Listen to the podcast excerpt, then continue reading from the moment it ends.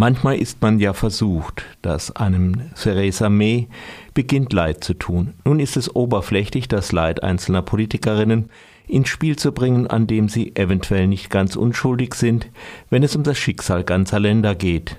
Abgesehen davon ist zu fragen, ob sie es bei all der Ungemütlichkeit ihrer Position nicht auch genießt, so im Mittelpunkt zu stehen. Politiker sind ja normalerweise Menschen, die eher kein Problem damit haben, ganz im Mittelpunkt zu stehen. Aber genau das ist ja hier das Problem, dass sich alles um Theresa May dreht und den Deal, den sie nun vielleicht doch noch durchbringt.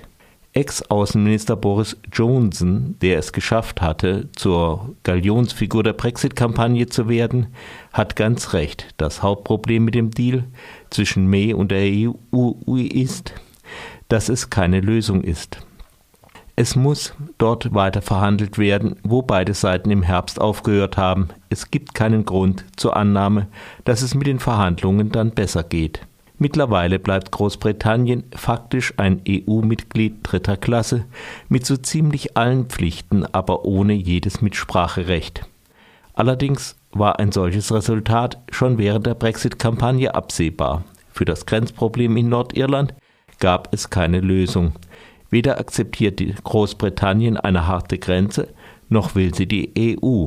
Aber ohne harte Grenze hat der Binnenmarkt ein Loch. Alle Bestimmungen zum Binnenmarkt, Zölle und andere Anforderungen lassen sich durch das Loch umgehen.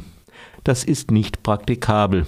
Auf dieses Problem sind die Brexiteers bei ihrer Kampagne mit offenen Augen zugerannt. Es ist nicht nur scheinheilig, May nun mangelndes Verhandlungsgeschick vorzuwerfen, es lenkt auch davon ab und deswegen sind sie auch so erbittert, dass das Problem nicht Theresa May heißt, sondern Brexit.